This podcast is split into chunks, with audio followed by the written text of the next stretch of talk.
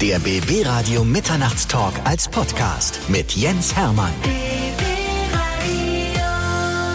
Bei mir ist Daniel Krause. Unter dem Namen kennt ihn aber kein Mensch, weil Jetzt kennen ihn alle Leute nur unter Tattoo Krause. Ja, gut, ist, ja, klar, ist naheliegend. Ja, hallo erstmal, Mensch. Mensch, ich freue mich, dass du hier bist. Wir sind ja mittlerweile Kollegen, denn du hast ja bei uns auch samstags eine BB Radio Morgenshow zusammen mit dem Kaiser. Ja, macht Spaß. Also ich bin auch gerne hier gelandet bei BB Radio, fühle mich hier richtig wohl. Äh, ich glaube, dadurch, dass ich ja auch ein bisschen jetzt im Umland oder am äh, Speckgürtel von Berlin wohne, ist, es gibt nichts passenderes als diese Samstag Morning Show hier. Absolut, ja. Da musst du mal früh raus und hier ans Mikrofon treten. Nicht so schlimm, ich stehe gerne früh auf. Also wirklich gerne. Im Sommer wenigstens. Im Sommer wenigstens.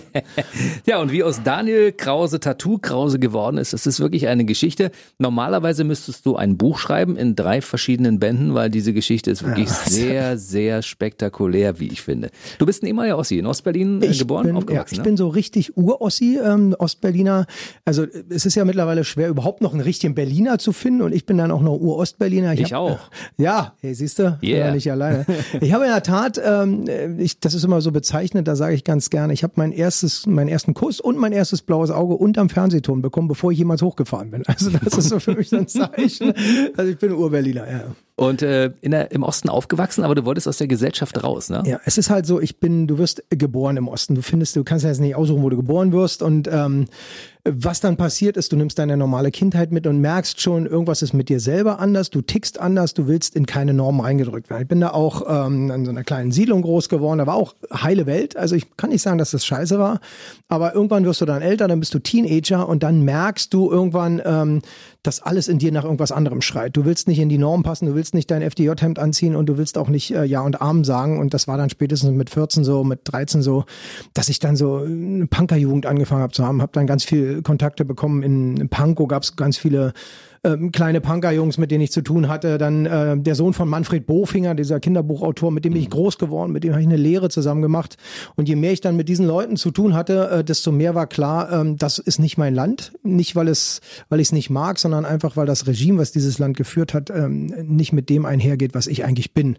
Und dann wurde das so ein, so ein Spießrutenlauf. Es wurde so ein Kampf um meine Freiheit, um meine Selbstbestimmung. Ähm, und die eckte dann natürlich irgendwann ganz hart schon in der Schule fing das an. Äh, die eckte dann irgendwann natürlich mit der Staatsgewalt an und hat dann auch den Krause in den Knast gebracht. So, mhm. das ist halt so. Das erzählen wir gleich mal ausführlich. Hast du damals einen Ausreiseantrag gestellt? Ähm, nie, dazu kam es gar nicht. Ich bin, ähm, bevor ich überhaupt auf den Gedanken kam, weil wie gesagt, ich war sehr glücklich. Ich hatte meine Jungs um mich rum, meine Familie war eigentlich alles toll. Klar war da irgendwie diese Mauer, aber die war auch irgendwie ein Feindbild, äh, was für uns gut war. Wir hatten etwas, wogegen wir kämpfen konnten. So, also wir haben, ich habe diese Mauer als Symbol für alles, was ich nicht wollte, nehmen und habe den ganzen Tag mit dem Kampf dagegen zu tun. Ich wäre aber nie auf die Idee gekommen, einen Ausreiseantrag zu stellen.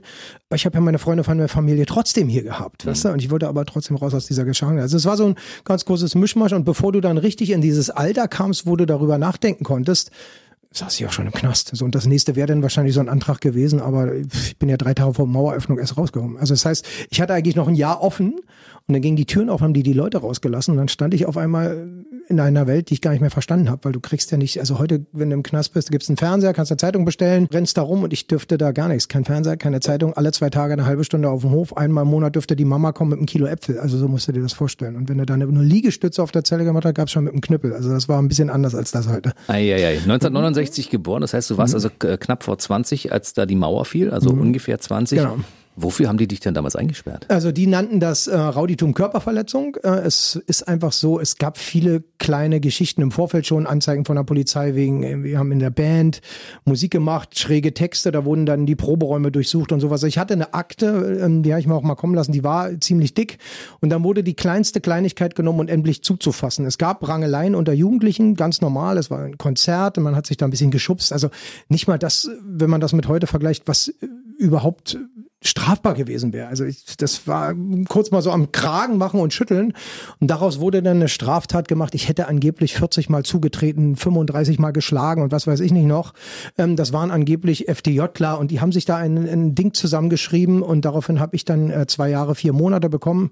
Während der Urteilsverkündung war nicht mal ein Geschädigter da. Also es ist einfach so, es wurde festgelegt, der Typ muss jetzt weg vom Straßenland, äh, der ist unverbesserlich, der ist nicht integrierbar, äh, so wurde mir das auch vermittelt und deswegen musste der einfach weg von der Straße. Also das ganze komplette Ding war konstruiert. Das war echt denke mal. Das ist also, ich war ja damit kein Einzelfall. Es ist egal, was, wer nicht reingepasst hat ins System, der musste einfach weggewischt werden. Dafür stand ja auch der Osten, äh, dass er einfach gesagt hat, ähm, wer hier sich nicht einfügt in diese ganzen Systeme von Partei, SED und geh arbeiten und macht das und das und das, der musste absortiert werden. Ich habe im Nachhinein versucht mal herauszufinden, warum die das so rigoros gemacht haben. Klar, die wollten ihr Regime nicht gefährden, ist das eine.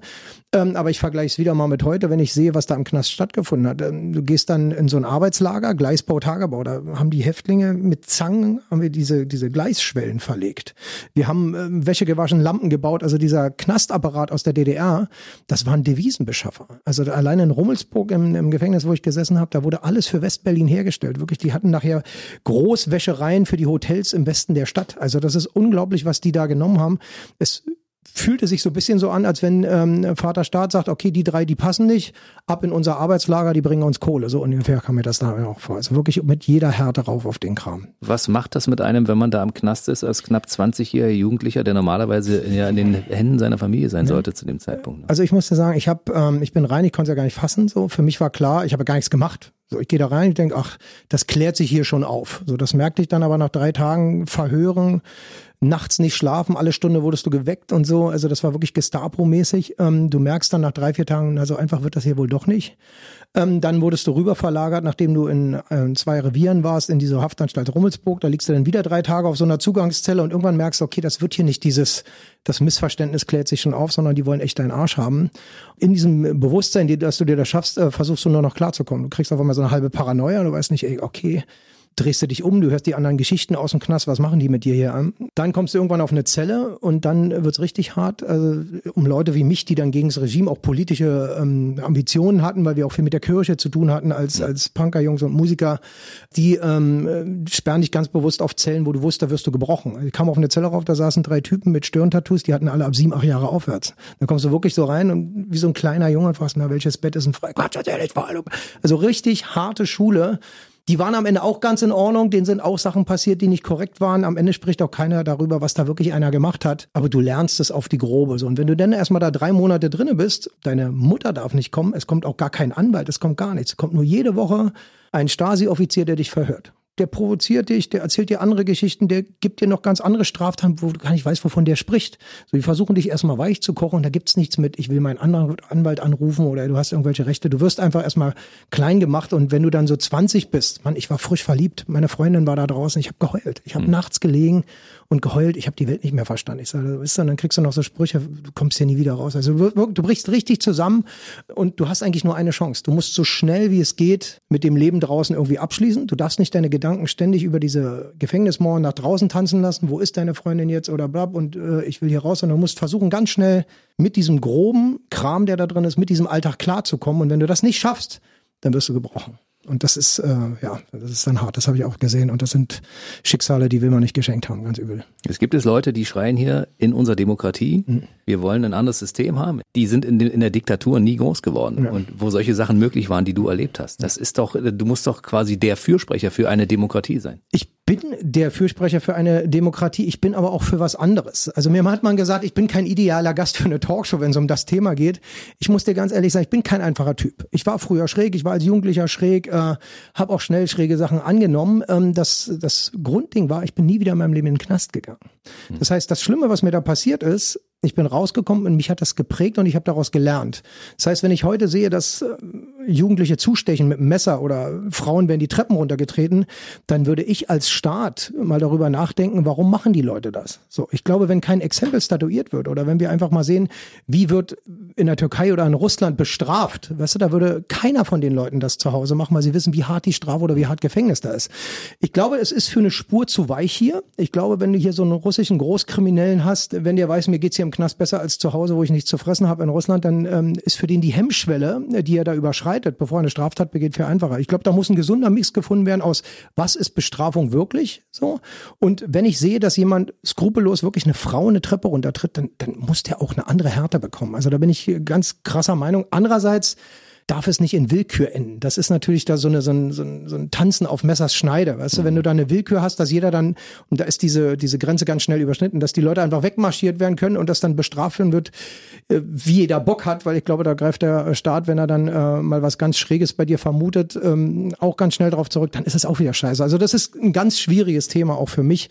Andererseits sowas wie früher, das darf nicht wieder passieren, das darf nicht sein. Aber du bist ja mittlerweile ein ganz normaler Staatsbürger geworden, Ganz mit normal, einem ja. nicht ganz so normalen Job. Als Tattoo-Krause hast du eine große Karriere gestartet. Hast du dein erstes Tattoo damals aus dem Knast mitgebracht? Nein, nee, gar nicht. Das war noch verrückter. Ich habe mein erstes Tattoo, das war, äh, da war ich 16. Das war so eine kleine Rose, die habe ich mit so einer Videonadel ähm, gestochen, von Hand gestochen bekommen. Das war auf einer Party. Unter Jugendlichen habe ich im Keller auf dem Schlitten gesessen. So. Und dann bin ich nach Hause gekommen. Meine Mutter hat das gesehen, habe ich gleich eine geknallt gekriegt. Also richtig die klassische Backstelle, die gehörte auch dazu. Ich habe aber in der Tat im äh, Gefängnis das erste Mal so richtig Berührung mit dem Thema Tattoo bekommen. Und ähm, wenn ich heute zum Beispiel sehe, dass sich so kleine Urban Hipster-Mädchen so Schwalben und so Geschichten tätowieren lassen, dann ähm, reizt es mich manchmal zu fragen, ich sage, wisst ihr eigentlich, was das bedeutet? So. Weil gerade diese älteren Tätowierungen, die ja jetzt in sich in so Neo-New School-Stilen wiederfinden, das sind Freiheitssymbole zum Beispiel, was die gar nicht wissen. Das ist ein cooler Style mit einer Blüte dahinter und die fliegt so schön, die Schwalbe. Aber eine Schwalbe war für Knackis und auch für Seeleute, das ist immer, eine Schwalbe ist frei. Die fliegt über Mauern, die fliegt über die See und eine Schwalbe ist eigentlich ein Symbol für was Positives. Der Seemann, wenn er die ersten Schwalben gesehen hat, dann weiß er, jetzt kommt bald Land. So. Und das stecken so viele tiefe Dinge drin und darüber wird leider heute bei Tätowierungen nicht mehr nachgedacht. Aber für mich war über diese Bedeutungstätowierung ein guter Einstieg da ins Thema Tätowieren. Und im Knast hast du noch ein Tattoo bekommen dann damals? Nee, nicht, ähm, weil auch da, ich war im Ersttäterhaus trotzdem untergebracht und da war das noch nicht so gang und gäbe. Wenn du verurteilt bist, ähm, dann kommst du erst in dieses Arbeitslager und wenn du im Arbeitslager bist, dann gucken die Wärter auch nicht so voll zu. Ansonsten stehst du unter so einer Überwachung und im Arbeitslager, da regeln die Häftlinge das alleine. Das heißt, die schließen sich alleine ein, da passt keiner mehr so auf. Das ist ähm, Brandenburg, das ist eine Gefängnisstadt gewesen und da guckt ein Wärter einfach weg. Der guckt einfach weg und da ist es auch egal. Und das war da in Rummelsburg, wo ich die ganze Zeit da war, da war das noch gar nicht so. Also da war noch wirklich äh, alle zwei Tage eine halbe Stunde raus. Dann haben die durch einen Spion geguckt und wenn du da, also, du musst dir das vorstellen, wenn du da, da gab es auch nicht Lunger mal auf dem Bett rum.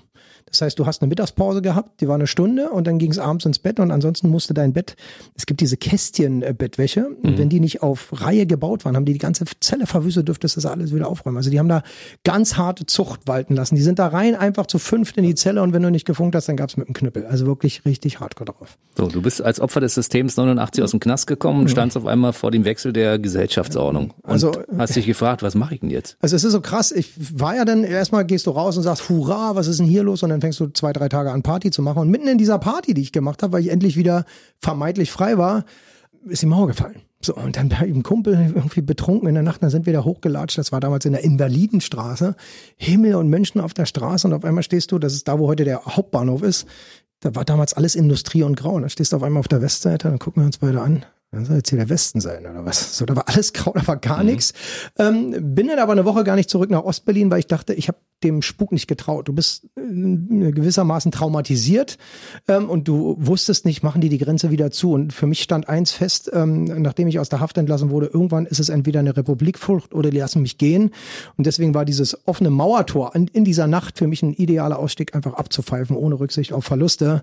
Als wir dann gemerkt haben, dass es aufbleibt, dann bin ich zurück und dann habe ich versucht, einen Alltag zu finden, der gar nicht zu finden war, weil das war im ersten Jahr nach dem Mauerfall war das eine Stadt, die in Anarchie lebte. Keiner wusste, werden das jetzt zwei verschiedene Staaten? Hat die Polizei dir überhaupt noch was zu sagen?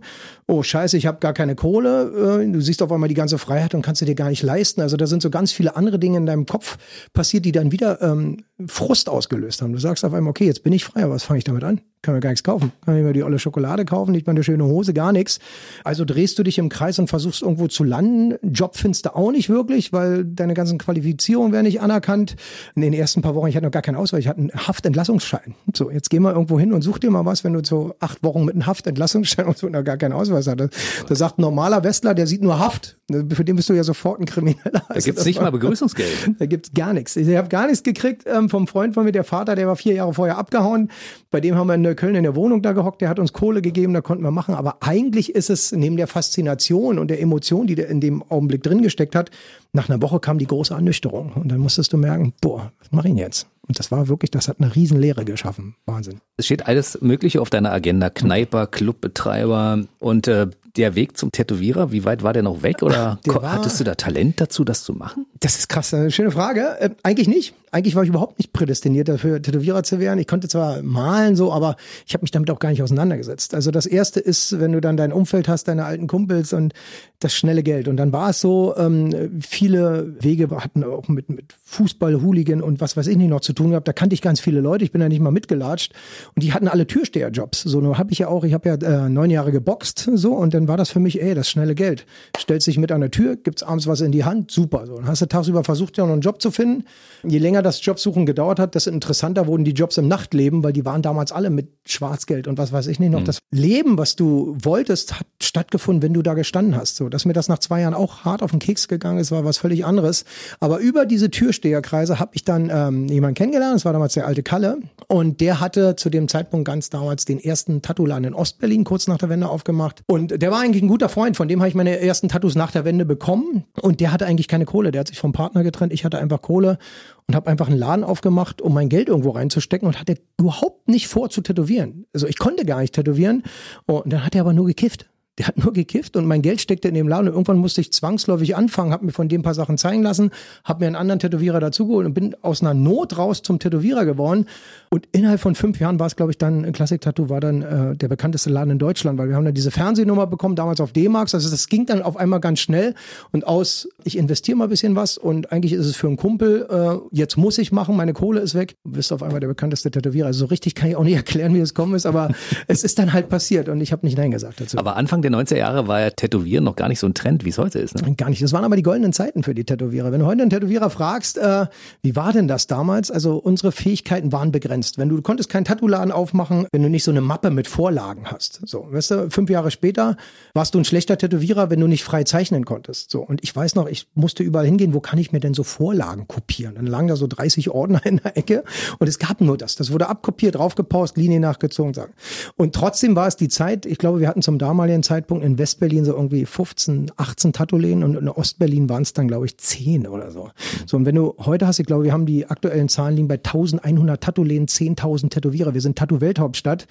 Und wenn du damals zurückdenkst und sagst, okay, da waren 30 Tattoo-Läden und vielleicht im Wechsel so 30, 40 Jungs, die das gemacht haben und die haben sich eine Stadt mit damals ja schon zweieinhalb Millionen, drei Millionen Menschen geteilt, da war mehr Geld zu verdienen. So, und heute gehen die Ellbogen raus, jeder gegen jeden. Also ich heul den alten Zeiten ein bisschen hinterher. Ab wann warst du Tattoo-Krause? Ähm, Tattoo Krause, das ist wirklich nach dem, kam nach dem ersten Fernsehding dann auch. Das war, wir hatten, nachdem D-Max vorbei war, hatte ich so einen kleinen Produzenten, wir haben dann so eine Rubrik gemacht, das war auf Sat 1 fürs Frühstücksfernsehen. Und da wollte irgend so ein kleiner, findiger Produzent, der wollte mal fünf so Matzen heißt das, so Kurzfilme über das Thema Tätowieren machen. Und da hat dann ganz schnell äh, Sat 1 Tattoo Krause draus gemacht. Die mussten so einen Trailer davor bauen und das habe ich selber gar nicht gesagt. Da stand irgendwann Tattoo Krause. So, die haben das Krause und Tattoo zusammengeworfen, wahrscheinlich auch aus einer Notdurft raus. Und das ist dann irgendwann zu so einer Art Marke geworden. Also ich habe mir das selber auch nicht ausgedacht. Ich habe nur gemerkt, dass es was wert sein muss, als der kleine Typ, der mit mir produziert hat, sich einfach den Namen hat sichern lassen. Dann habe ich den irgendwann mal gefragt, nachdem der absortiert wurde da, weil der einfach auch seine Sachen nicht bezahlt hat. Warum auch immer. Ich sag, warum hast du denn meinen Namen schützen lassen? So, dann ja, mal gucken, vielleicht bringt der irgendwann was. Also da kannst du mal sehen, dass ich, ich habe streckenweise gar nicht gemerkt, wie gut das eigentlich ist, was da entsteht, weil ich bin auch, und das hat man mir nachgesagt, äh, deswegen kam der Sender später dann alleine zu mir. Ich bin sehr empathiefähig, ich heule mit den Leuten, ich lache mit den Leuten, ich teile alles, was ich habe. Das ist wahrscheinlich auch das, was du aus dem Osten dann hast, was aus dem Osten mitkommt. Und dieser kleine Produzent, das war ein Westler, so, und der hat das ganz schnell erkannt und hat versucht, da noch irgendeinen Apfel mitzuverdienen. Aber wie gesagt, den hat der Sender am Ende selber aussortiert. Das war auch so witzig. Ich habe dem dann irgendwann gesagt, ich kann das mit dir nicht mehr drehen hier für Sat 1, weil ich muss ja mal Geld verdienen. Der hat mich das umsonst machen lassen. Also für alle, die Bock auf eine Fernsehkarriere haben, ich kann nur sagen, ihr müsst erstmal ein Jahr umsonst Fernsehen machen, sonst will euch gar keiner, da will keiner was zahlen. Und habe das dann abgelehnt, weil ich muss ja irgendwann mal auch tätowieren. Ohne Tätowieren habe ich kein Geld verdient. Und da hat er gesagt, naja, dann lassen wir das halt, äh, mit dir macht da eh keiner mehr was. Und da kam der Sender von selbst und da hat gesagt, Leute, ich kann für euch nichts machen, ich muss Geld verdienen, ich muss arbeiten.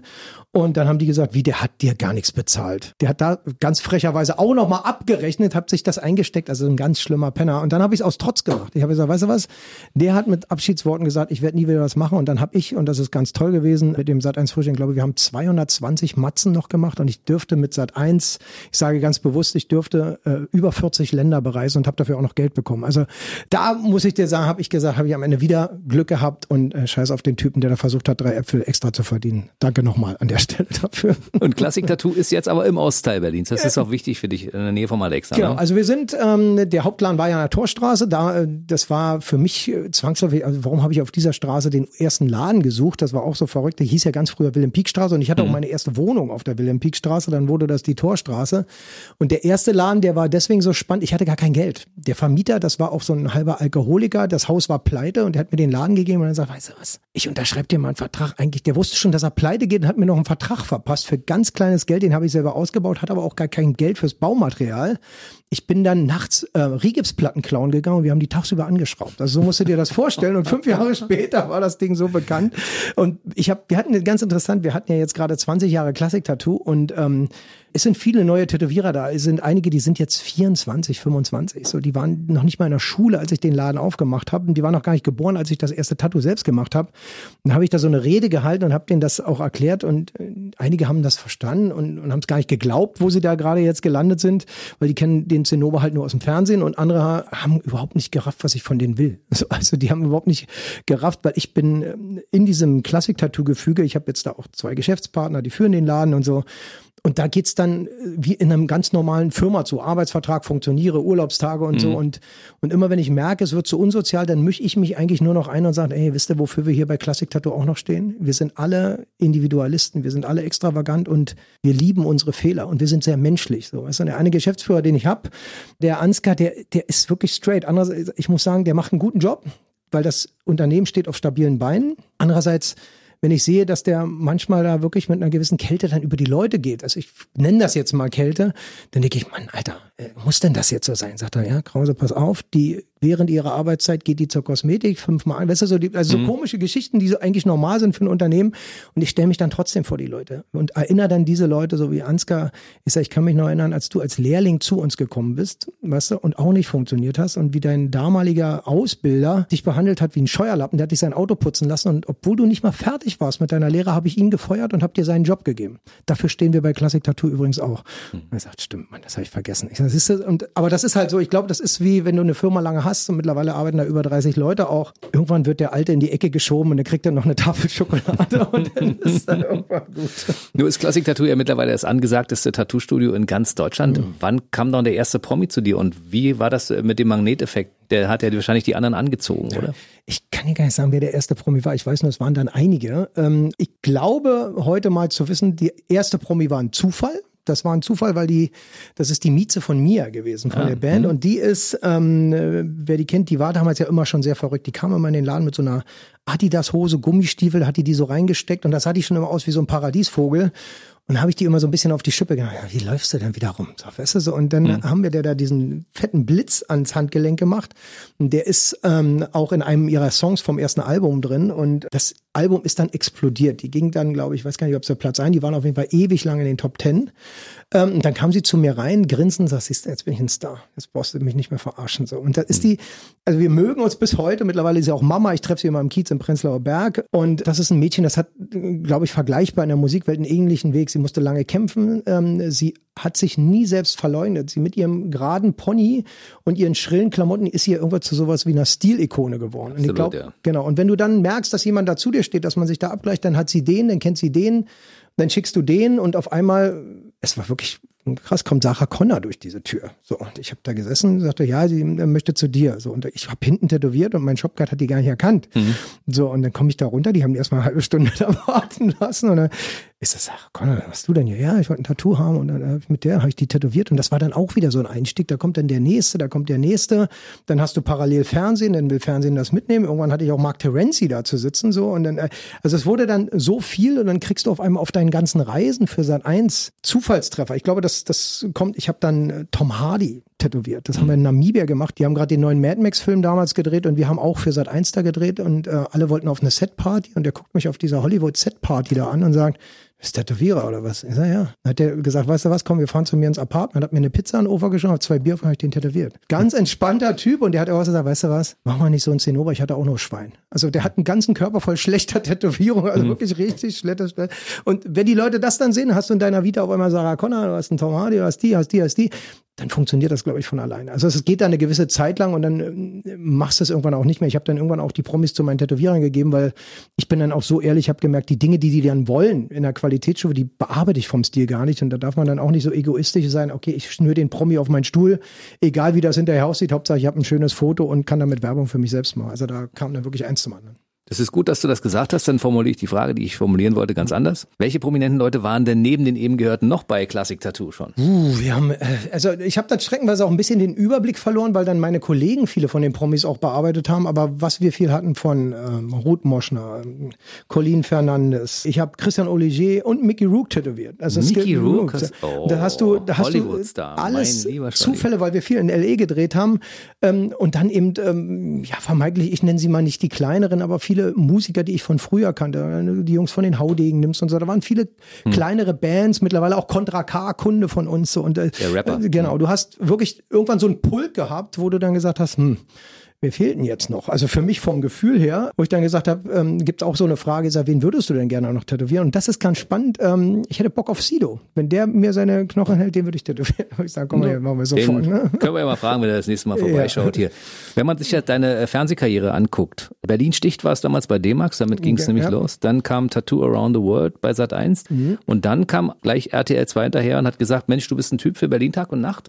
Also das ist auch so ein Ding. Berlin Tag und Nacht ist am Ende, und das ist das Verrückte daran, eigentlich das Erfolgreichste, was ich je gemacht habe. Gefühlt aber auch das Schlechteste.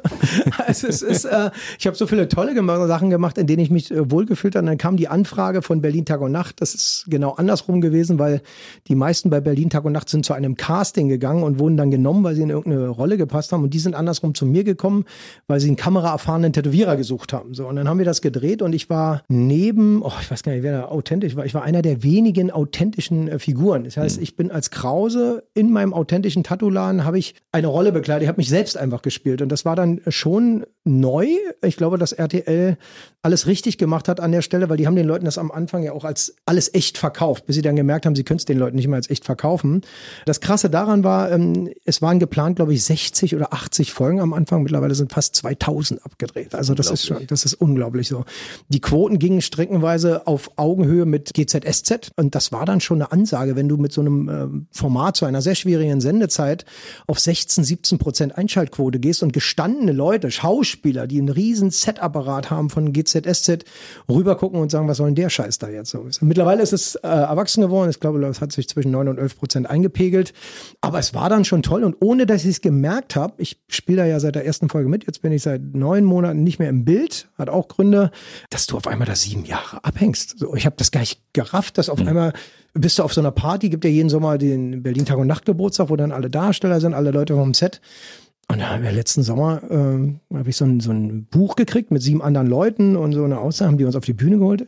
Ich sage, was soll denn das jetzt? Er sagte, ja, du bist ähm, einer der wenigen, die aus der ersten Folge noch bei sind. So, also da gibt's zwei Kameraleute, es gibt zwei im Büro. Das ganze Ding ist mittlerweile durchgewechselt, hat angefangen mal das Team mit 30 Leuten, hat jetzt einen 400 Menschen Apparat an sich dran kleben. Das ist schon krass. Unglaublich. Wirklich und Tattoo Krause ist mittlerweile absoluter Superstar. Deshalb sind wir bei BB Radio auch so froh, dass du unser Kollege bist und hier samstags immer unsere schöne Morgenshow mit dem Kaiser zusammen moderierst. Der Kaiser, du. Ich sagen, dass er mag. Lass uns noch mal ganz kurz zurückkommen auf Berlin Tag und Nacht. Du hast gesagt, du bist seit ein paar Monaten nicht mehr vor der mhm. Kamera? Welchen Grund hast du das? Kannst du es verraten? Na, es gab mit mir nie eine Hauptrolle. Also es gab schon große Rollen. Es gab immer, man nennt das, du bekommst eine Story. So. Und zwischendurch mhm. gab es dann auch mal dickere Pakete. Da habe ich dann schon mal vier, fünf Tage die Woche gedreht.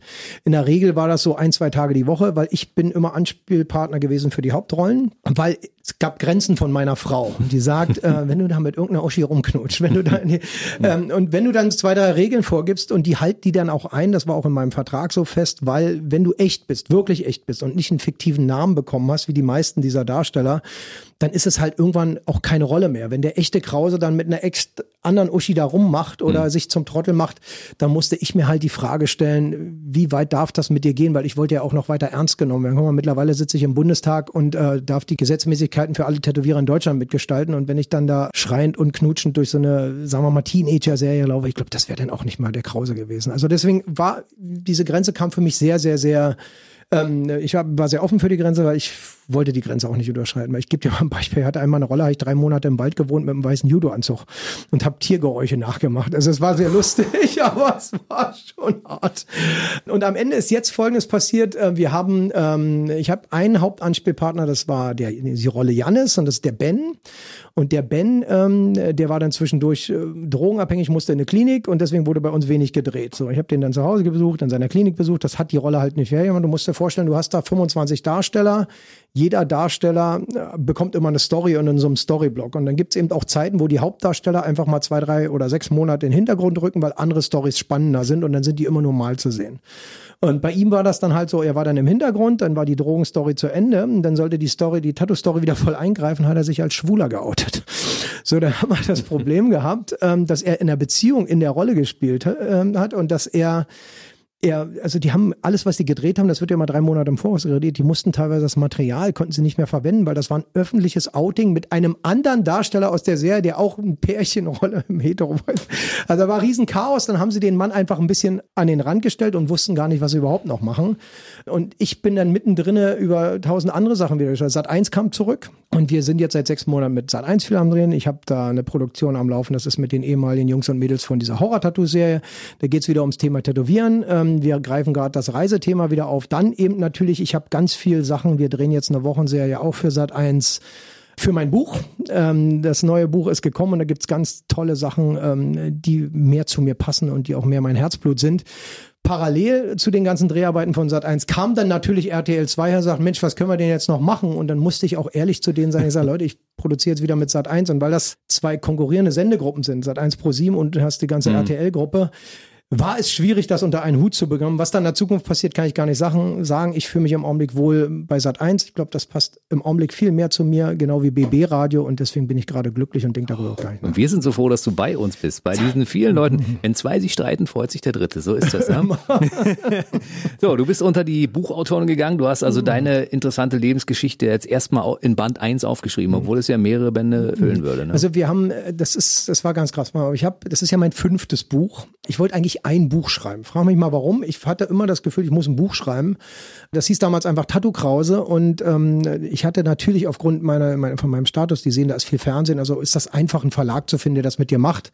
Äh, ein bisschen ungerecht gegen alle Autoren, die richtig gut sind und kämpfen, dass sie überhaupt mal einen Buchvertrag bekommen. Bei mir war einfach es stand fest, das wird gut verkauft und deswegen kriegt er einen Vertrag. Habe ich im Nachhinein für mich selbst recherchiert. So, dann habe ich das Buch selbst geschrieben und dann musste ich lernen, dass ich gar keine Bücher schreiben kann. So, sondern mhm. das ähm, äh, haben die mir irgendwie so einen Ghostwriter geschickt, sagen, ja, wir würden gerne einige Textstellen nochmal überarbeiten. So kam das im ersten Buch. Und dann ich gesagt, was wollt ihr denn? Wir haben einen tollen Vertrag, ihr habt schon Geld überwiesen, Buch ist fertig, ihr macht doch mal fertig. Und dann ähm, haben die so rumgedruckst, die wollten dann wahrscheinlich auch nicht unhöflich werden.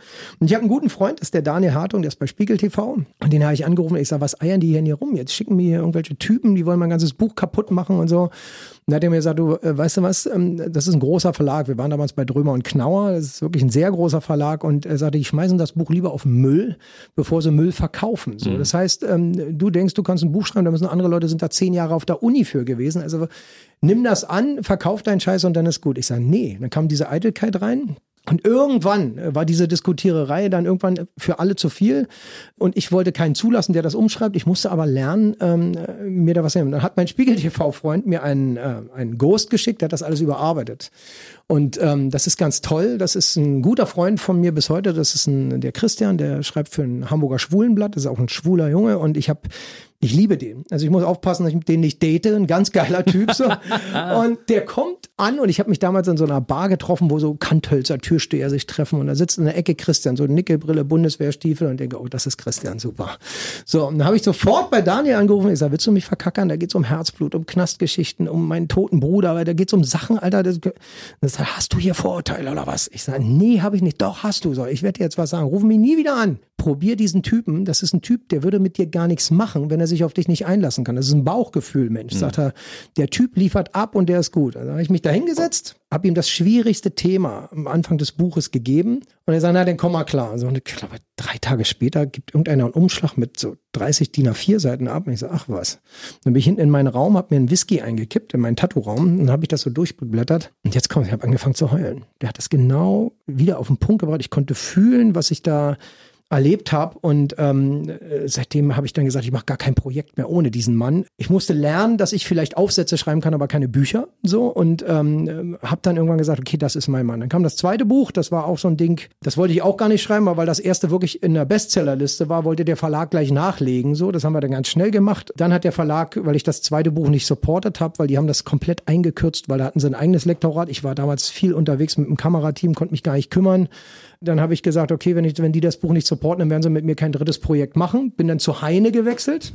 Auch wieder aus Trotz, weil ich gesagt habe, was ihr denkt, ich mache hier keins mehr. Und dann habe ich das erste Mal alleine geschrieben. Das war, das hieß damals gut bei Arschgeweih. Das war mehr so ein Buch über worauf sollten die Leute achten, wenn beim sie heute Tätowieren, ne? beim Tätowieren. Mhm. Ähm, da kam dasselbe, die wollten auch danach, weil das wieder erfolgreich war, einen Schnellschuss, den ich wieder nicht supportet habe. Und dann hatte ich eigentlich die Schnauze voll von Büchern. Und jetzt kommt aber in diesem Jahr etwas, was wirklich ganz wichtig für mich ist. Wir haben 30 Jahre Mauerfall. Und ich habe diese ganzen alten Geschichten drin. Und Christian hat dann einfach gesagt, du musst was machen. Ich habe dich die ganzen Jahre jetzt begleitet und kennengelernt. Wenn jemand Geschichten dazu hat, dann hast du die. So, und das ist für alle Deutschen ein schweres Thema. Das ist ein bedeutendes Thema, gerade in in Zeiten, wo sich wahrscheinlich Mauern wieder gerade hochbauen, sowohl in den Köpfen als auch guck dir an, was ein Trump da treibt oder sonst mhm. wer. Du musst was machen. So und ähm, dann habe ich mich selber hingesetzt. Ich habe gesessen. Ich habe ja wohne ja mittlerweile in meinem Haus am Stadtrand. Ich habe nächtelang, ich habe mir alte Mucke von N. Clark und habe so alte 80er Jahre alte Punkmucke reingeholt und habe mir die ganzen alten Zeiten Erinnerungen geholt, Erinnerungen. Ne? Und ich habe dieses Buch aus Erinnerungen geschrieben. Als ich gemerkt habe, das hat nicht gereicht, bin ich an die Orte gefahren, wo das alles passiert ist. Die alte Haftanstalt Rummelsburg. Ich habe mich da hingesetzt, das ist jetzt eine Edelwohnanlage und habe das alles wieder gespürt, habe geschrieben und geschrieben, geschrieben und Christian hat eigentlich nur noch kontrolliert und ähm, hat mir dann irgendwann eine ganz tolle Nachricht geschrieben. Der hat zu mir gesagt, du brauchst mich nicht mehr. So, und ich habe gesagt, wie, du brauch, ich brauche dich nicht mehr. Weil ich wollte, dass der das trotzdem äh, macht, weil das, mhm. dieses Verhältnis so eng ist. Und sagt, glaub mir, du brauchst mich nicht mehr. So, und das ist so, der, der hat einfach dann irgendwann, wir haben so eng zusammengearbeitet all die Jahre, dass der dann irgendwann sagt, du hast es jetzt geschafft ein Buch, du kannst jetzt ein Buch schreiben. So. Das ist aber das autobiografische Werk geworden. Das ne? ist das Autobiografische, was wir jetzt aktuell äh, haben. Genau, und das sind, da stehen Dinge drin, wirklich, da, da kriegt man beim Lesen Gänsehaut. Siehste, Willst du vielleicht mal ein Thema rausgreifen, ganz kurz, was dir da sehr an, ich, an die Nieren gegangen ist? Ich habe ein ganz schweres Thema, das hat gar nicht so lang, ähm, das ist gar nicht so lang, in dem man muss verstehen, ähm, eigentlich ist es, ist es zwei. Für mich ist die heile Welt, die ich eigentlich im Osten hatte. Ich habe den Osten geliebt. Ich liebe den Osten bis heute. So und ähm, 1987 am Brandenburger Tor hat David Bowie gespielt. Das heißt, ähm, ich, das war der erste Sommer. Ich war jung, ich war verliebt, alles war geil und ähm, dann heißt es, Bowie spielt für die Ostler am Brandenburger Tor. Da sind wir vom Treptow im Plamm, sind wir darüber gefahren und da waren da 10.000 Menschen auf der Straße. Man muss äh, wissen, was damals los war. David Bowie hat zwei Tage vor diesem Konzert Ostberlin besucht und hat sich gewundert, dass es Fans von David Bowie in Ostberlin gibt. Das konnte er gar nicht glauben, weil alle dachten, hier ist nur Partei und hier ist nur so Zeug.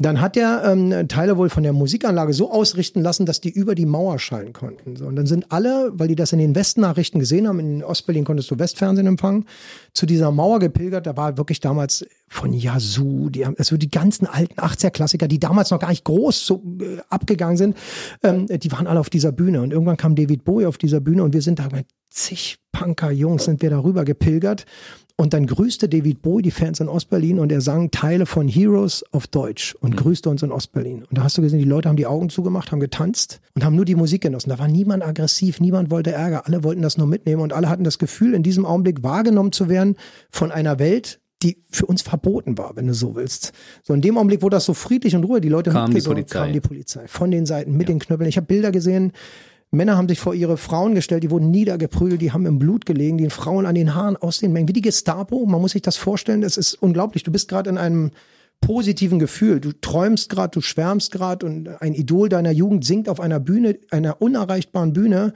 Alle, kennst du dieses Glücks, Hormongefühl in dir, du bist zufrieden und denkst, im Augenblick ist alles schön und in dem Augenblick macht das Rums und du siehst, wie Polizei und Stasi Menschen verprügeln, aber auf eine Art und Weise gar nicht gehen und es flippte dann halt aus. Meine eigenen Freunde sind panisch ausgeflippt, haben gezittert und geschrien. Wir haben versucht, diese Mädels da zu befreien. Das war schon für mich ein ganz schlimmes Ereignis, weil mir wurde in diesem Augenblick bewusst, dass alles, was ich mir schönreden konnte zu der damaligen Zeit, in diesen DDR großen riesen Landesgefängnis ähm, war zerstört. Das heißt, für mich stand fest, ich kann hier nicht existieren, ich kann nicht existieren. Für mich stand auch fest, ich kann mich nicht klein machen. Für mich stand auch fest, ich kann nicht weggucken. So, das heißt, wir haben dann versucht, aus so einem Funkfang dieses Mädchen zu befreien. Ich glaube, das hätte im Osten irgendwas zwischen fünf und sieben Jahre Haft gegeben, gegen die Staatsgewalt an einem Funkfang jemand zu befreien. Also das im Nachhinein, ich habe die Strafmaße in der, in der Haftanstalt Rummelsburg gesehen, die hätten mich für mein ganzes Leben hier weggesperrt. So, und das ist, das wird dir dann alles in ein so einer Nacht. Du hast dann Knüppelschläge, blaue Flecke auf den Nieren. Irgendwann bist du irgendwann, also es kam noch ein ganz anderer Moment. Irgendwann türmst du ja aus dieser Situation raus. Die haben dann die Leute trotzdem eingekesselt, wer nicht wegkam. Und dann ist etwas passiert, was ich auch nicht verstanden habe. Und da kriege ich heute noch eine Gänsehaut. Die letzten Menschen, die da eingekesselt in diesem äh, Polizeikreis waren, haben sich eingehakt und die Internationale gesungen. Und ich habe damals gesagt, was soll der Scheiß jetzt? Das ist doch das verhasste Lied. Das war das Lied der Partei. Was soll der Mist? Aber das war eine intelligente Art, sich zu wehren. Das ist ein Freiheitslied vor dem Herrn. So. Und wenn du diese ganzen Dinge bekommst und wenn du die dann heute aufarbeiten darfst, also gerade dieses internationale Thema, das kam mir jetzt vor einem halben Jahr, habe ich mich damit mal richtig auseinandergesetzt, was das alles bedeutet. Auch in die heutige Zeit rein interpretiert. Das ist Wahnsinn. Ich sage jetzt sogar so krank, äh, ist Wahnsinn, was uns da passieren dürfte, weil ich glaube, dass die Ostler auch wenn wir es gefühlt irgendwie ein bisschen schwieriger haben, viel mehr nachempfinden können, ähm, wie viel Ungerechtigkeit einem angetan werden kann und deswegen eigentlich auch viel mehr Verantwortung haben, auf die heutige Ungerechtigkeit einzugehen. Also da steckt ganz viel drin. Weißt du, was mir erspart geblieben ist, ich war ja damals zu der Zeit 1987 staatlich geprüfter Schallplattenunterhalter. Oh geil, das ja, ist auch eine gute Also das waren ja die. DJs in der DDR und äh, ich war natürlich großer Musikfan und ich wollte mir diese Bowie-Geschichte natürlich anhören, logischerweise. Und ich war auf dem Weg dorthin. Und dann kamen Leute angerannt und kamen von der von Richtung Friedrichstraße zurückgerannt, Richtung Alexanderplatz Schnell irgendwie weg, und ich weg, bin ja. dann einfach abgehauen. Ja. Das ist mir erspart geblieben. Ich war auf dem Weg dorthin. Ich möchte nicht wissen, wie viele Ich- Leute die diese Nacht verhaftet haben. Ich Es war, sagen, und äh, in dem Augenblick fängst du natürlich an, über bestimmte Dinge nachzudenken. Weil ich meine, ich habe ja in den großen Häusern der DDR damals aufgelegt, im Palast der Republik als Oh, DJ. okay. Auch in der Nacht des Mauerfalls zum Beispiel. Und ähm, da denkst du über Dinge nach. Ich war Musikfan, ich wollte einfach nur Musik hören. Genau, das wollten die Leute. Sie wollten tanzen und Musik hören. Kein Mensch hat, bevor diese Polizei da reingeschlagen hat, gerufen, die Mauer muss weg oder irgendwas Schlimmes gesagt. Aber als das passiert ist, wurde der Ruf das erste Mal laut. Die Mauer muss weg. Das hatte nichts damit zu tun, dass die Leute das generell wollten. Ich habe nur Zufriedenheit und Glück gespürt da. Sonst, dass das drin steckte, dass wir frei sein wollen, ist was völlig anderes. Aber in dem Augenblick, wo die Staatsgewalt da reingeprügelt hat, war für die Menschen ich möchte nicht wissen, wie viele Menschen die so diese selbe äh, Erschütterung gespürt haben wie ich. Ähm, das, das kann nicht wahr sein. Das kann nicht wahr. Und du bist, du merkst, du kannst nichts tun. Du kannst, du bist zahlenmäßig, du bist hundertmal so viel wie diese Leute. Du kannst nicht gewinnen. Du merkst es. Je mehr du dich gewehrt hast, desto mehr LKWs fuhren in den Seitenstraßen auf. Die haben die Leute nachher nicht nur in die Funkwagen, die waren irgendwann voll. Und dann fuhren diese ganzen Elo-LKWs, die von der, diese Armee-LKWs, die haben die Leute auf die LKWs raufgeprügelt. Wie, so stelle ich mir das vor, äh, wie die Nazis die Leute weggefahren haben. Also unglaublich. Und es ging darum, dass die Leute Musik hören wollten. Das ist krank. Das ist krank. Und ich habe mich anfangs gar nicht getraut, darüber zu erzählen, weil die haben natürlich gefragt und du wusstest ja nie, ist der Typ, dem du das jetzt erzählst, eventuell ein Mitarbeiter von der Stasi? Ich wollte ja den Job auch als Diskjockey weitermachen. Ja, und deshalb habe ich darüber auch nicht großartig gesprochen. Aber das, ich, solche Erlebnisse hatte ich natürlich auch. Krass. Aber da kannst du und, auch äh, sehen, wie traumatisiert wir alle die sind. Stones haben ja auch auf dem Springer Hochhaus damals gespielt und Barclay James Harvest Concert for the People hieß das, glaube ich, damals auch auf der Westseite über die Mauer rüber. Also es gab ja einige Sachen und man hat sich dann schon gar nicht mehr so richtig getraut, da in die Nähe zu gehen, weil man hatte ja Angst, dass man verhaftet wird. Ne? Ich sagte, ich habe immer so ein anderes Hoffnungsding. Es waren ja auch Verzweiflungsschreier. Wir haben dann nachher gebrüllt, wir haben auch angetrunken und alles so. Lasst uns doch einfach loslaufen. Wir sollen, sollen die uns alle erschießen? Dann merkst du, wie die Leute sich anschucken. Guck mal, da vorne ist das Brandenburger Tor, da gibt's keine Mauer, da läufst du durch. Die können uns nur erschießen. Wenn wir mit tausend Menschen da jetzt einfach durchlaufen, sollen die uns erschießen? Was ist los? Weißt du, du hast gemerkt, diese Gedanken, diese, du hast diese Unruhe gespürt. Ich habe es ähnlich gespürt. Es war ein Jahr später, gab's ja ähm, Bruce Springsteen am Rennbahnstraße. Das war, glaube ich, für viel weniger Leute geplant. Da kamen aus ganz Ostdeutschland 300.000 Menschen, haben einfach die Zäune umgerannt. Dann standen die da mit Amerika fahren. Das Krasse daran ist, du, auch da habe ich es wieder nicht wahrgenommen. Ich habe gar keinen Bruce Springsteen gesehen. Ich habe nur die, die Stimmung mitgenommen und ich habe einfach von einem Jahr aufs nächste einfach gespürt, hier wächst was, Alter, hier wächst was. Wenn jetzt, wenn damals waren das 10.000, jetzt sind es 300.000. Wer soll diese Menschen aufhalten? Hm. Wie lange kann man sowas einsperren? Und das ist halt jetzt beim Aufarbeiten auch passiert. Ich habe interessante Berichte auch gelesen. Die Veranstalter von Bruce Springsteen, die hatten ja ein ganz anderes Problem. Die mussten dem Staatsapparat versprechen, dass Bruce Springsteen auf dieser Bühne sich nicht politisch äußert. Und die, die drei Veranstalter wussten, wenn der das tut, werden sie dafür verhaftet. Die hm. können nicht einen Bruce Springsteen verhaften und einsperren. Und die sind dieses Risiko gegangen. Die haben einfach gesagt, wir machen das. Die wussten, dass der Typ, und er hat sich politisch geäußert, die wussten, Bruce Springsteen ist nicht der Typ, egal ob das China oder sonst wo ist, der seine Fresse hält. Und die haben es in Kauf genommen und gesagt, dann gehen wir eben für zehn Jahre. Und das stand ins Haus. Zehn Jahre, weil sich ein Künstler politisch äußert und du als Organisator dahinter stehst. Also so eine Gedanken muss man sich mal kommen lassen, wenn man das heute im Nachhinein betrachtet. Jemand organisiert ein Konzert und der Künstler äußert sich politisch und du als Veranstalter gehst dafür zehn Jahre ins Gefängnis. Das ist Nordkorea live. Ja, definitiv. definitiv. Ich war damals auch im Weißen See bei den Konzerten mit dabei, da haben auch die Rainbirds gespielt und ja, James ja, Brown auch und so. Das war ja großartig. Da war eine Völkerwanderung. Das war ja unglaublich, was da Wahnsinn. los war. Ne? Man kann sich das nicht vorstellen, was das für ein DDR-Kind bedeutet. Die großen Stars, die man nur von Plattencovern kennt oder aus irgendwelchen Hochglanzmagazinen, die man äh, eigentlich noch normalerweise nicht besitzen durfte. auf einmal sind die da. Ne? Wahnsinn. Also ich kann mich erinnern, dass zum Beispiel der Ton nicht ausreichend war. Die Anlagen waren nicht dimensioniert für die Anzahl der Leute, kein, die da waren. Es hat keinen interessiert. Die ja. Leute waren einfach da. Ich, ich habe das, ich, auch das Konzert habe ich mir gegen. Ich habe mir die alten Rainbird-Songs, ich habe mir Fischer Set, die auch da. Ich habe mir mhm. das Ganze alles geholt und mir das alles zurück. Ich habe mich an die Rennbahnstraße hingesetzt, wo halt ein wunderschöner Baumarkt an der Ecke ist. Und ich habe mich da hingesetzt und ich habe mir das gegeben. Ich habe mir das echt gegeben und ich musste sagen, äh, wer solche Erinnerungen hat, der sollte das mal machen. Geh mal an die alten Orte von vor 30, 35 Jahren und setz dich mal dahin. Das ist Wahnsinn, was da kommt. Deshalb bin ich manchmal auch in der Nähe des ehemaligen Palastes der Republik. Sehr traurig, wenn da jetzt das Stadtschloss steht, weil ich habe daran tolle Erinnerungen. Ja? Ich finde sinnlos, aber ey, ja, muss jeder, die sollen mal bauen. Jetzt. Genau. Also auf jeden Fall haben wir daran auch eine, eine gute Zeit. Ja. Mein lieber Tattoo Krause, ich sehe, wir haben hier noch viel aufzuarbeiten. Auf jeden Fall war es eine sehr interessante Geschichte. Ja. Wer dir folgen möchte in den sozialen Netzwerken, findet dich wo? Also ich bin sehr viel auf Instagram aktiv. Daniel-Krause Berlin. Irgendeiner hat mir da auch meinen Krause-Namen geklaut. Also Daniel-Krause Berlin. Berlin gerne bei Instagram liken, kriegt ihr immer alle Informationen aktuell.